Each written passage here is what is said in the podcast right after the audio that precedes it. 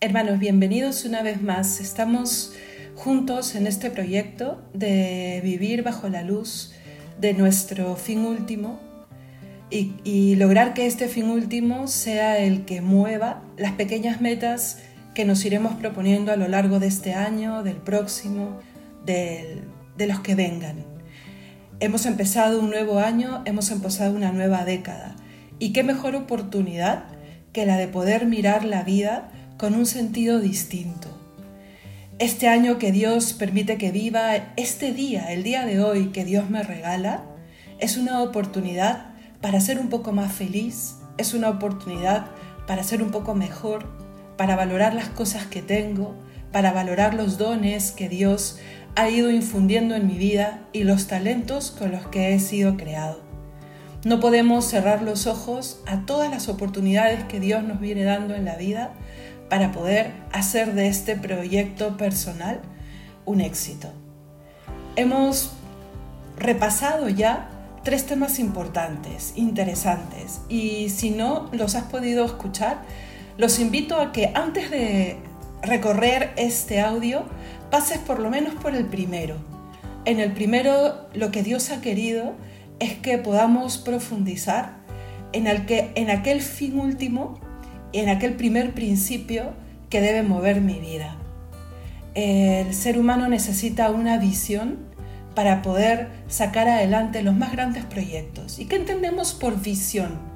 La manera más fácil de explicarlo, para mí por lo menos, es decir, eh, mejor dicho, entender la visión como aquellas características con las que yo me veo en un futuro, cuando he alcanzado el éxito o bueno, si es la visión de una empresa, lo mismo, ¿no?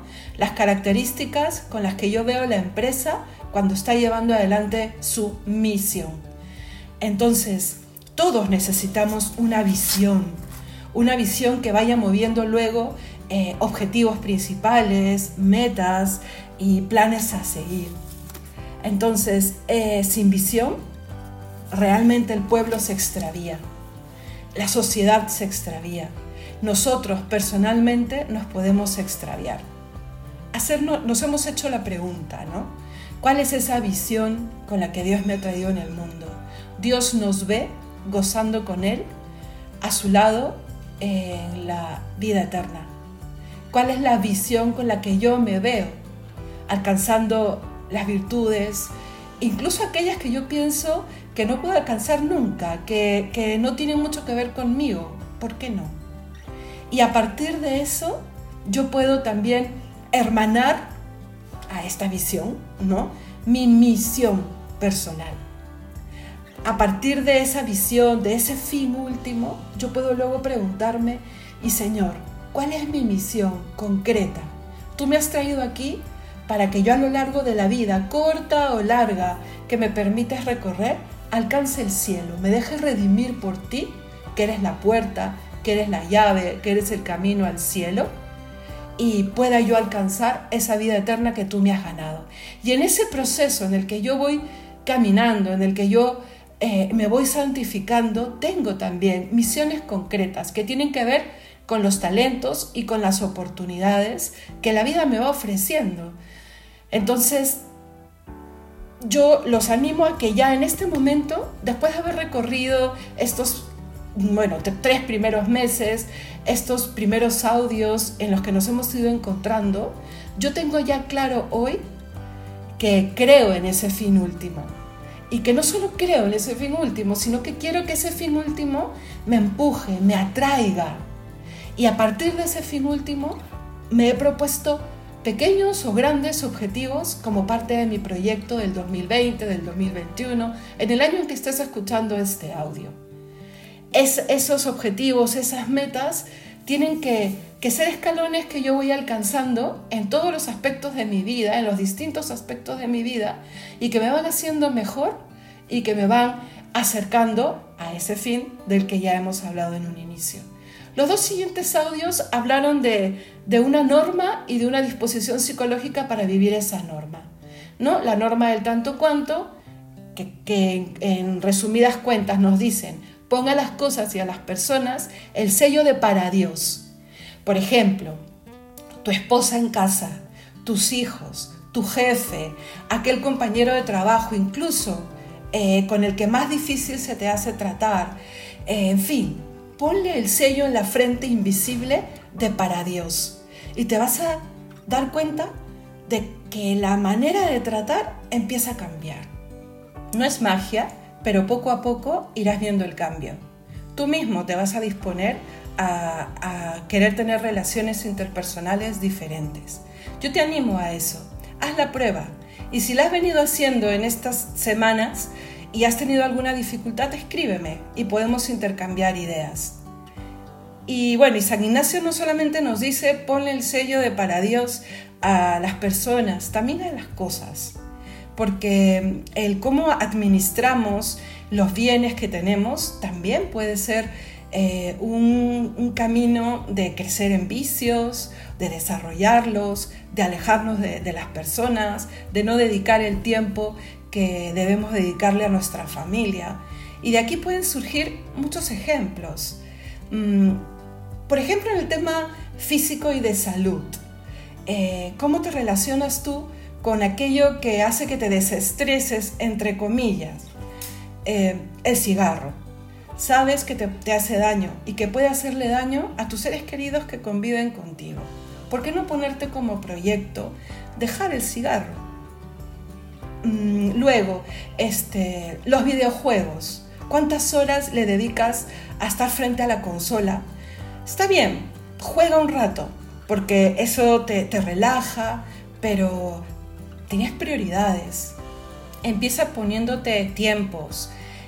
Es un proyecto de vida, como te digo. Y hay cosas que se pueden ir logrando poco a poco. Lo más importante es que tú experimentes que te vas haciendo libre y que con esa libertad puedes optar mejor.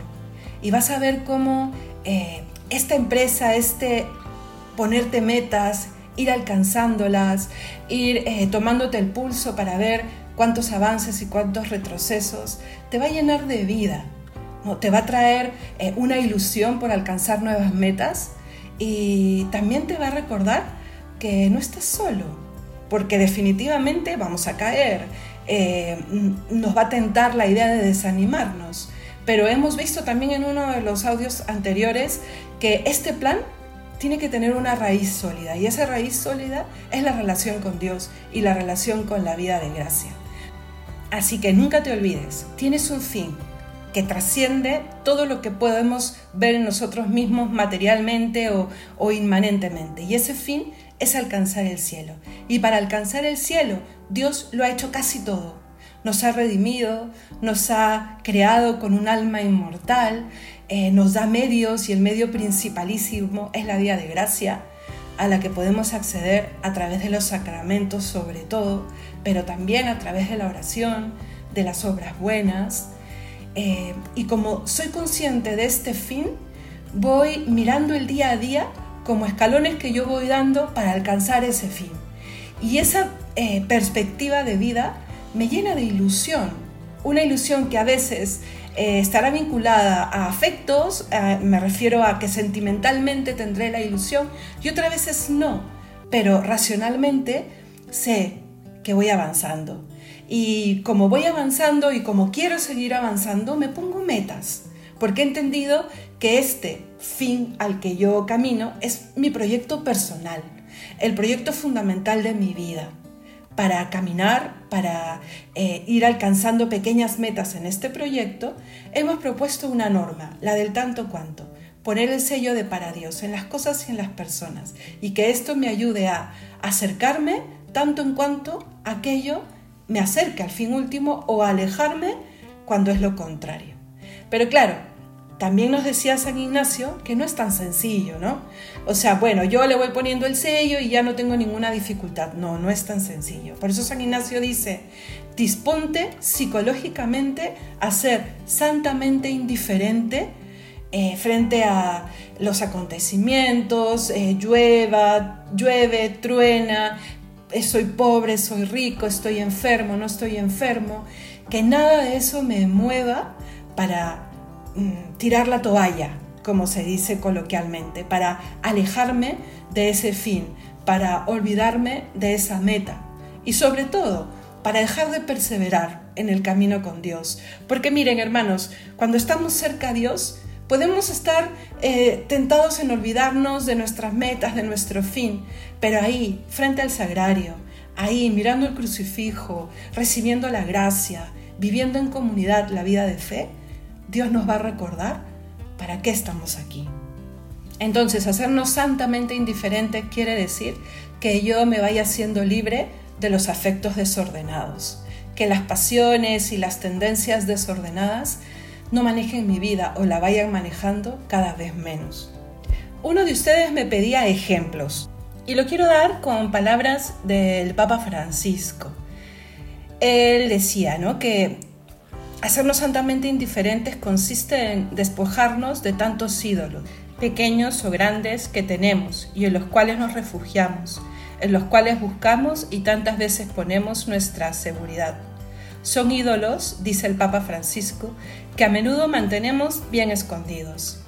Puede ser la ambición, la carrera, el gusto del éxito, el poner en el centro a uno mismo, la tendencia a estar por encima de los otros, la pretensión de ser los únicos amos de nuestra vida, algún pecado al que estamos apegados y muchos otros. Mm, y cuando hablamos de ídolos, cuando el Papa Francisco menciona ídolos, habla de pequeñas o grandes cosas, eh, pero que le quitan el lugar de Dios a nuestras vidas. Em, ¿Qué quiere decir con esto? Que estamos pensando siempre en esta cosa o en esta persona, en este cargo o en este bienestar, que hacemos todo por alcanzarlo, por mantenerlo cerca, que cuando estamos eh, a puertas de perderlo, perdemos la paz, ¿no? O sea, estamos dándole lugar a esa cosa o esa persona de Dios. Por eso le ponemos el nombre de ídolo.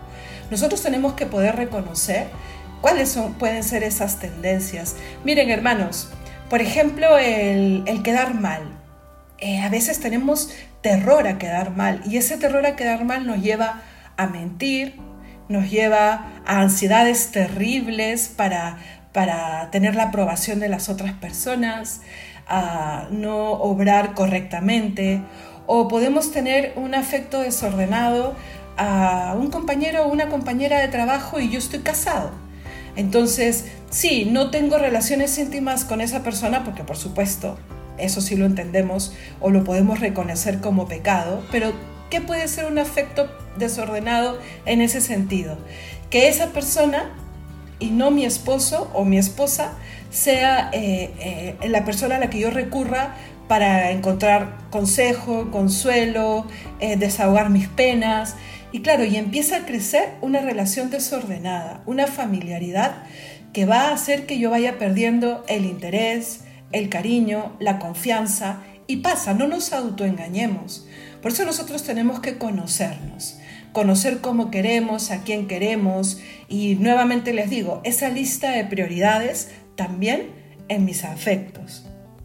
Al respecto de los ejercicios espirituales de San Ignacio, en el número 16 dice lo siguiente, si eres consciente de tener un apego, algo o alguien que te hace mal, una circunstancia pecaminosa o algo que te impide crecer espiritualmente, es necesario desprenderte interiormente de ello pidiendo a Dios nuestro Señor lo que es totalmente contrario.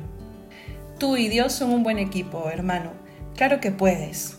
Se trata de ir haciéndote libre y de recuperar la tranquilidad, porque en el fondo, cuando nos sabemos esclavos de algo o de alguien, perdemos la paz. En un primer momento me puede dar una aparente satisfacción, pero después la intranquilidad y el remordimiento dura más y hace mella en mi alma, en mi vida, en mis relaciones. Profundizado estos tres puntos, ahora estamos listos para poder aprender a hacer un plan de vida y empezar hoy. No tiene que ser una fecha determinada, el 31 de diciembre, no, empieza hoy y acabarás cuando veas cara a cara a Dios. Y como les dije en el primer audio, no sabemos cuándo será eso, hermanos. No sabemos si dentro de 30, 40, 50 años, dentro de un par de meses, dentro de un par de días. Pero que Dios, cuando toque la puerta de nuestro corazón eh, para llevarnos a la vida eterna, nos encuentre luchando, trabajando y creciendo. Bien, ahora libreta en mano.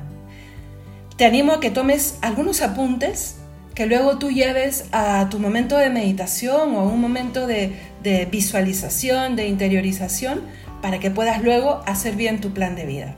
Libreta en mano, mucha motivación y vamos a gestionar este tiempo que nos queda. Apunta, número uno, empieza dándote un silencio. Para. En un mundo adicto a la velocidad es importante parar. Y en ese silencio vas a escuchar mejor a Dios y escucharte mejor a ti mismo. Cómo me gustaría poder tener una pizarra y que la puedan estar viendo ustedes también. Pero vamos a hacer todo el esfuerzo mental para imaginarnos que estamos juntos en un aula y estamos mirando una pizarra. En la parte de arriba de la libreta, como si fueses a armar un organigrama, pon mi fin último igual el cielo.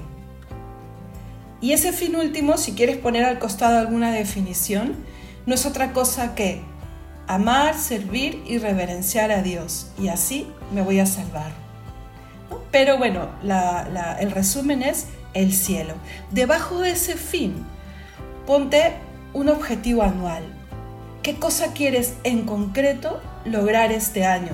Y que sea ese objetivo anual como la ficha de dominó más grande que tú sabes que va a mover muchas otras en otros eh, aspectos de tu vida. Y para poder fijar ese objetivo anual y luego los objetivos específicos, quiero explicarte algo. Deja el lapicero en, en el escritorio, te has quedado con el fin último y te quiero explicar algo.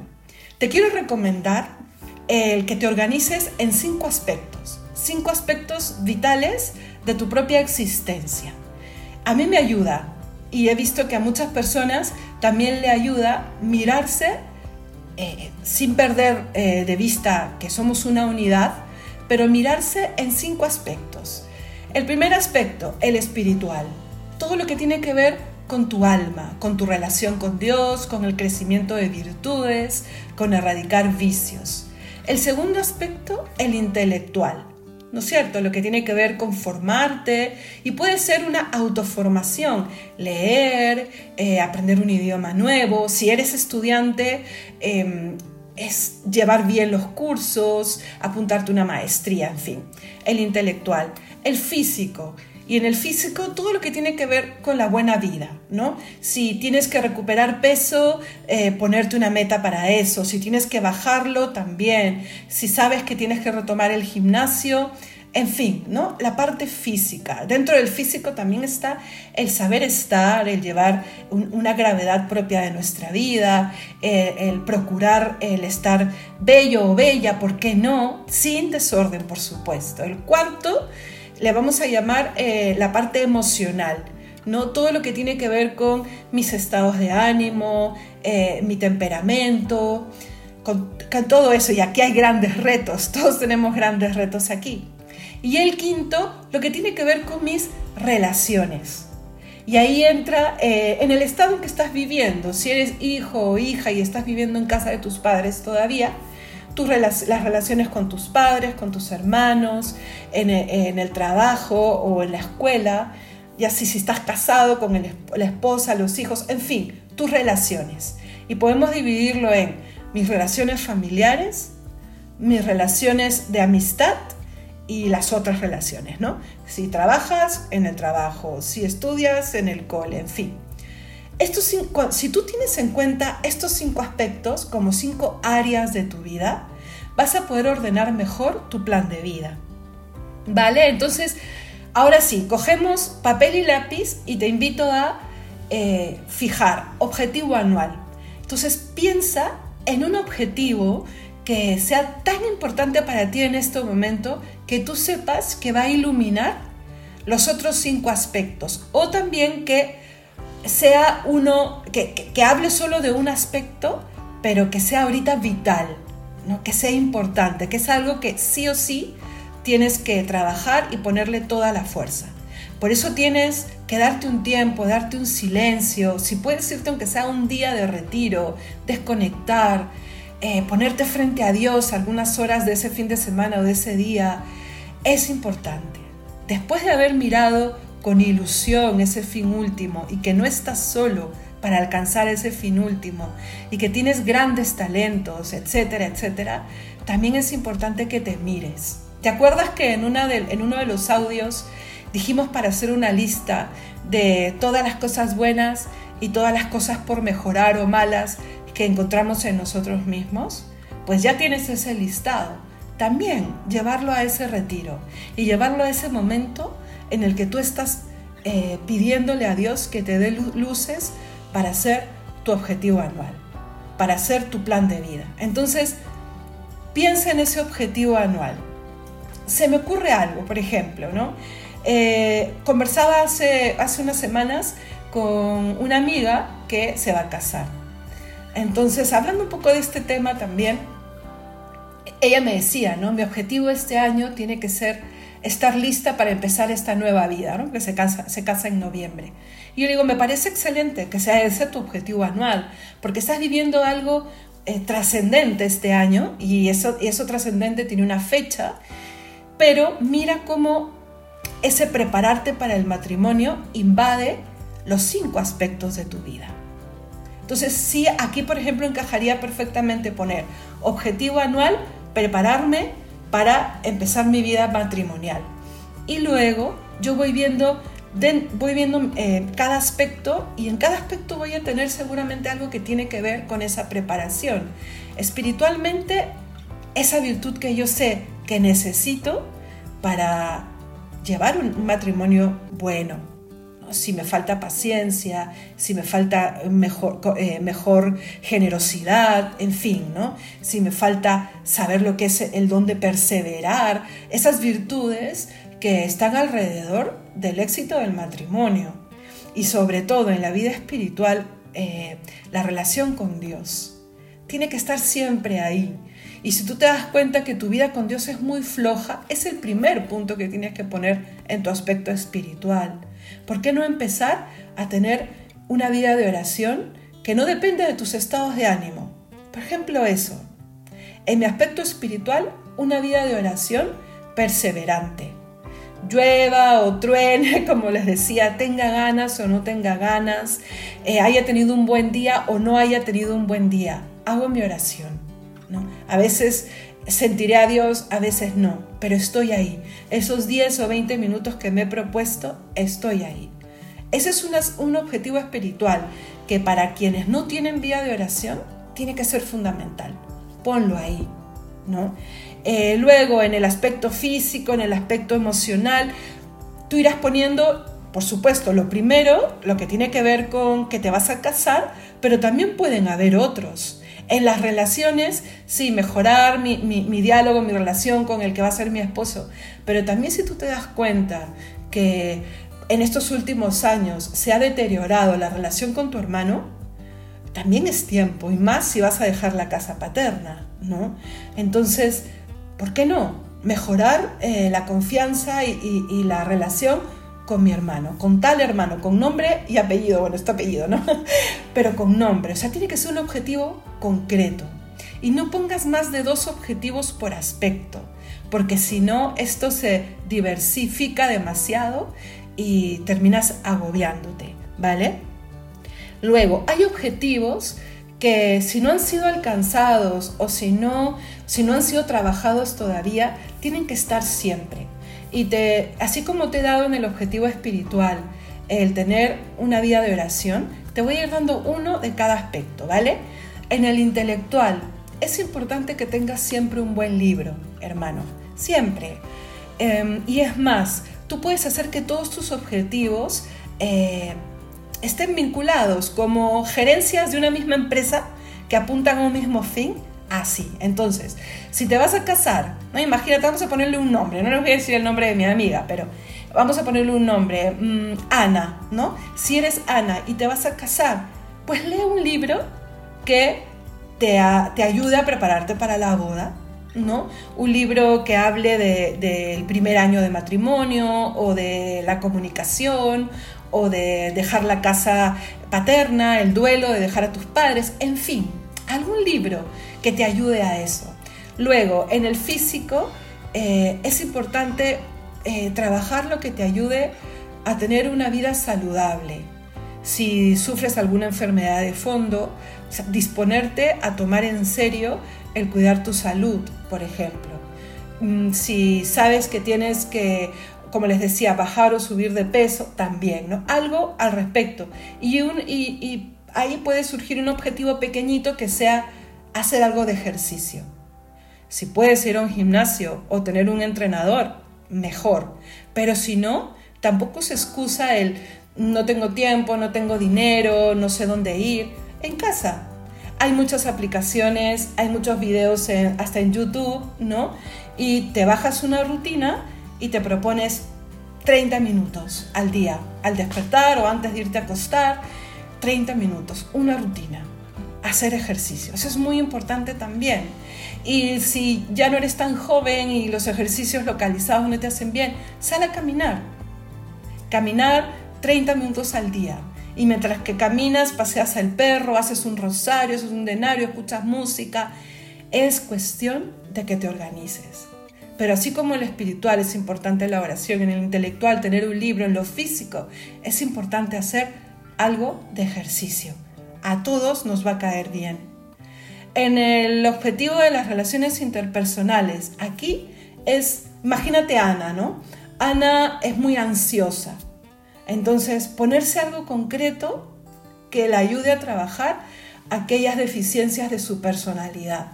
Entonces, aquí algo de la personalidad. Hoy en día algo muy común es el estrés. Entonces, hay un estrés positivo, pero cuando, si tú te vas dando cuenta que el estrés eh, determina tus relaciones, determina tus tomas de decisiones, trabajarlo. ¿Y cómo? Primero conociéndote y segundo, instruyéndote necesita ser asertiva, pues leer qué cosa es la asertividad o qué cosa es la empatía. Entonces, en este punto es importante el conocerse, el conocer su carácter y el conocer su personalidad y saber que lo puedes trabajar, ¿no? Y en el quinto punto, en las relaciones, hermanos, sobre todo aquí, que oriente el tema de las relaciones, dos virtudes, la caridad, por supuesto, y el respeto.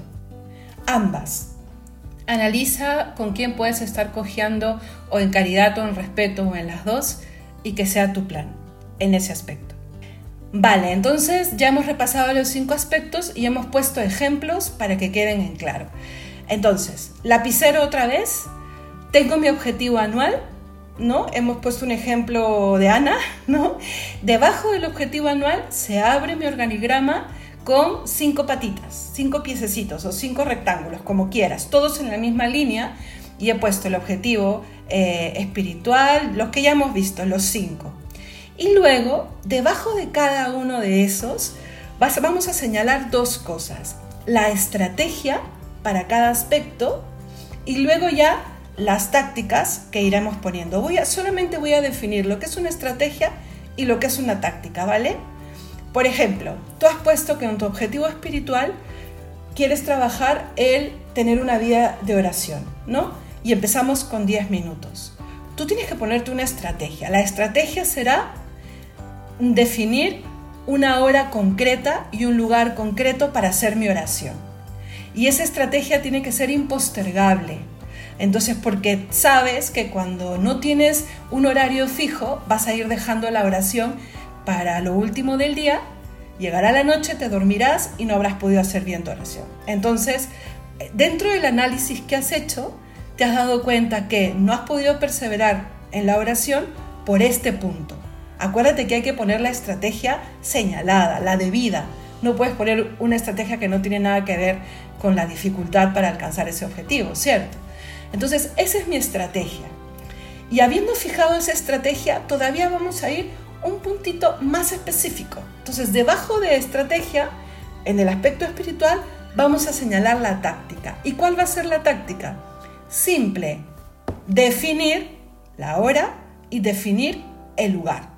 En la estrategia tú te has dado cuenta que debo eso, ¿no es cierto? Y en la táctica dices, ok, entonces yo voy a hacer la oración todos los días en el salón de mi casa a las seis y media de la mañana. Me voy a levantar 15 minutos antes de lo que solía levantarme y la voy a hacer ahí. Y es más, tú puedes poner más elementos dentro de esa táctica. Tener un libro adecuado, em, ponerme un poco de música instrumental para no dormirme, etcétera, etcétera. Entonces, así en cada punto, en cada aspecto, una estrategia y una táctica. Y a lanzarnos para alcanzar las metas.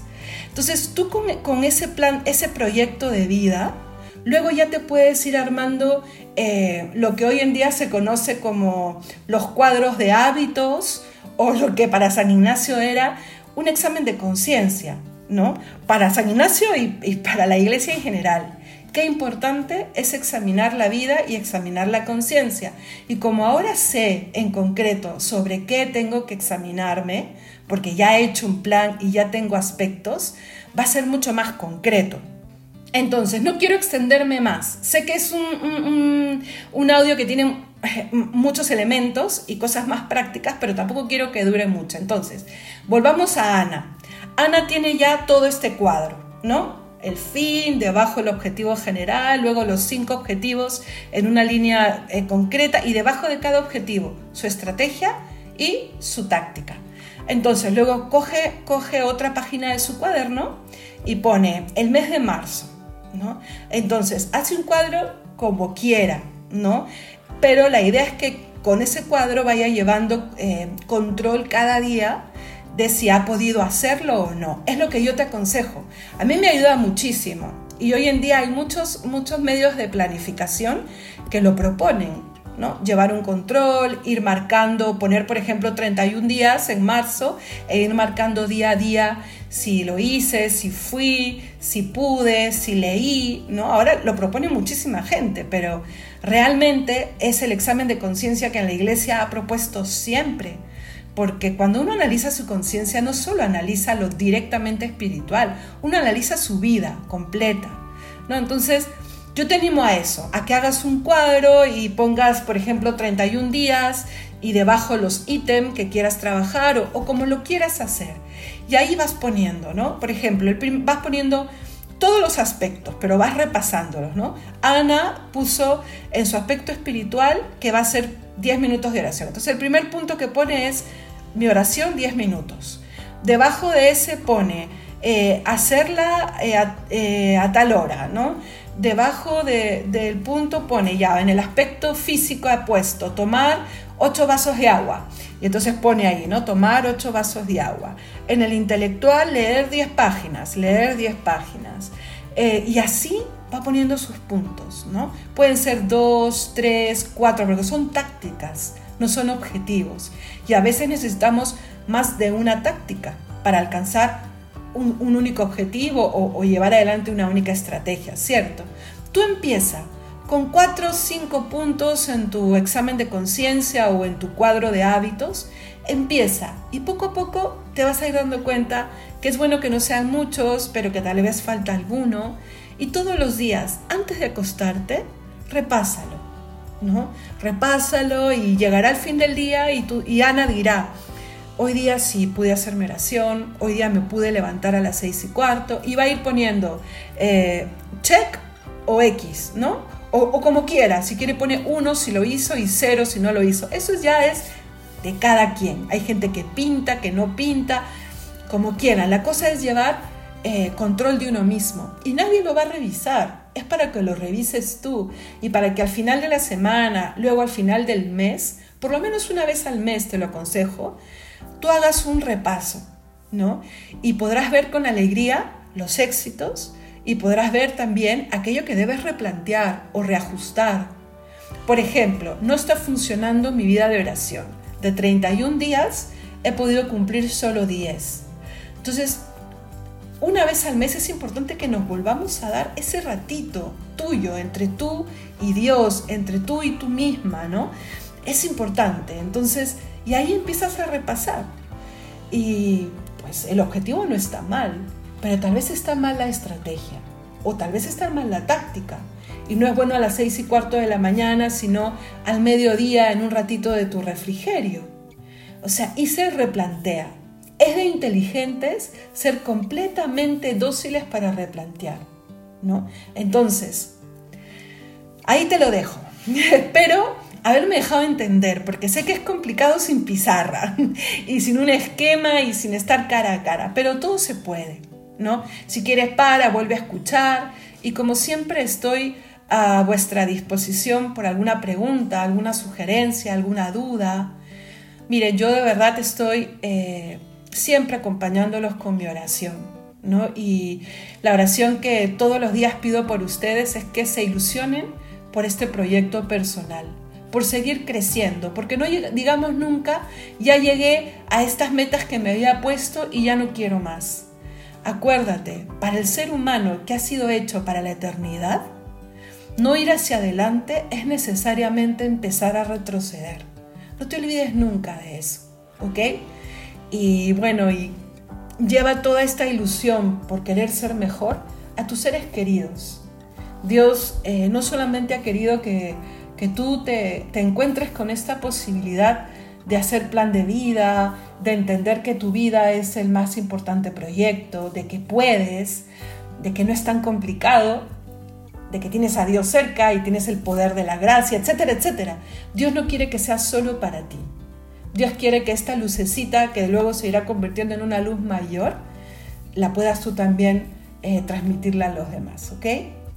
Bien, entonces quiero terminar haciendo una oración juntos eh, por el fruto de estos días en los que yo sé que muchos de ustedes están haciendo, empezando o ya viviendo y evaluando su plan de vida.